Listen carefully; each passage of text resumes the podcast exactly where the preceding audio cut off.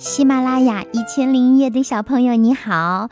我是在喜马拉雅上给孩子们讲了八千多个音频的小月阿姨。我讲了不少的绘本，但更多讲的是经典的长篇儿童小说，比如小月阿姨自己写的《茉莉花开》，还有杰克伦敦写的《荒野的呼唤》等等。欢迎你搜索“小月阿姨”，找到更多的音频。今天我要来讲的故事是。一只聪明的笨狼，法国让勒鲁瓦。有这么一只小狼，他爸爸妈妈把他教育的特别懂礼貌。这天，他第一次一个人去树林里打猎。很快，他就逮着了一只兔子。你好，在我吃掉你之前，你还有什么愿望吗？我琢磨着，我应该不能期望得到自由吧？当然不能。那么，我的愿望是，你给我读个故事。显然，小狼并没有随身带着故事书，但是。他的爸爸妈妈曾经教育他，最后的愿望都应该得到尊重。那好吧，看来我不得不回家去拿。小兔子说：“我是不会跑的，我连一根绒毛都不会动，我保证。”于是，小狼快速的跑回了家。小狼胳膊底下夹着自己最喜欢的故事书回来了，但是兔子不见了。哎，它跑了！哼，骗子！于是，气鼓鼓的小猎人开始寻找其他可以填饱肚子的猎物。小狼逮住了一只小鸡。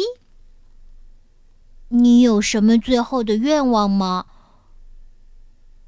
呃，自由，没门儿，我都要饿死了。嗯，那么我想要你给我演奏个曲子。我这儿正好有本书，你难道不觉得听故事是更好的选择吗？我不，我不，我就想听音乐。我跟你说呀，最后的愿望。都应该得到尊重，我知道。那好吧，我去找件乐器。我不会跑的，我连一根羽毛都不会动，说话算数。于是，小狼去找乐器了。但是，小鸡也没等小狼，又是个骗子。于是，怒气冲天的小猎人开始寻找第三个可以填饱肚子的猎物。他扑向了一个小男孩。在我吃掉你之前，你还有什么愿望？我我想要一张画像，求你了。一想到要第三次跑回家，小狼差点就发火了。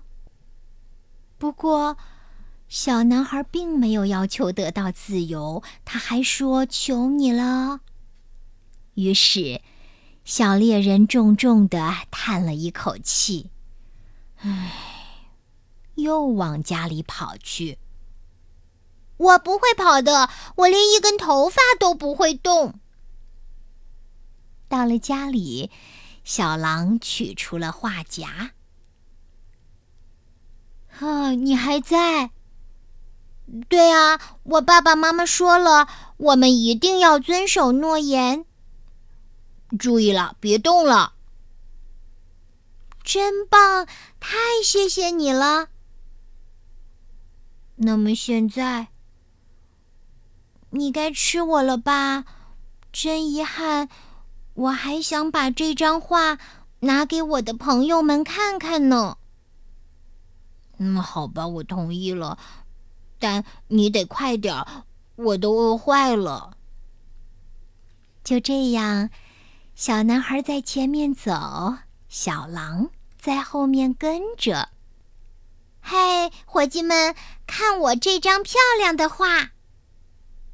哎，小男孩是把画拿给谁看呢？他家里有兔子和小鸡，是他送给我的。小男孩说完话，小狼就进来了。兔子和小鸡看到了小狼，目瞪口呆，而小男孩正在把画往墙上钉。他可真不错，对吧？这个时候，小狼。已经走出了房门，可原本沙发上的小鸡和沙发旁的兔子都不见了。他们去了哪里？你能猜到吗？好，这个故事我们就讲到这里。如果你喜欢这个故事，可以去找到海豚绘本花园出版的这本书，自己亲自读一读。一只聪明的笨狼，书中还有很多精妙的画呢。画的作者是法国的马修·莫德，文字作者是法国的让·勒鲁瓦。我已经介绍过了。好，祝你阅读愉快。